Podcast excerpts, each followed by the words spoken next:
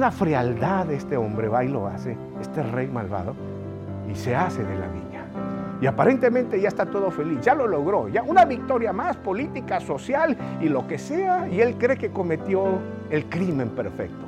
Su caprichito quedó complacido gracias a su mujer, la malvada Jezabel. Aparentemente todo está bien y todo quedó bien y es legal, ahora lo toma. Pero no es así. No todo está bien, no, ha terminado todo allí. Él no podía escapar de la justicia de Dios.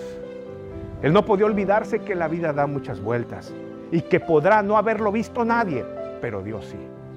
Él creyó que cometió el crimen perfecto, pero Dios lo estaba mirando, como te mira a ti y me mira a mí.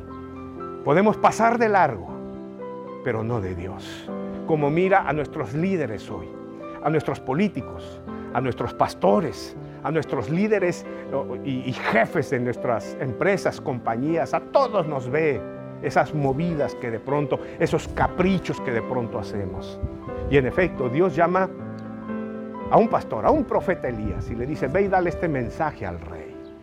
Y el, el profeta Elías, el pastor Elías se presenta al rey y le dice, traigo un mensaje para ti, es un mensaje del cielo, no una cartita como la que tú mandaste y tu mujer a los concejales y a todos tus seguidores y aplaudidores. No, yo te traigo un mensaje directo, una cartita especial de parte de Dios. Continuará. Y dice así.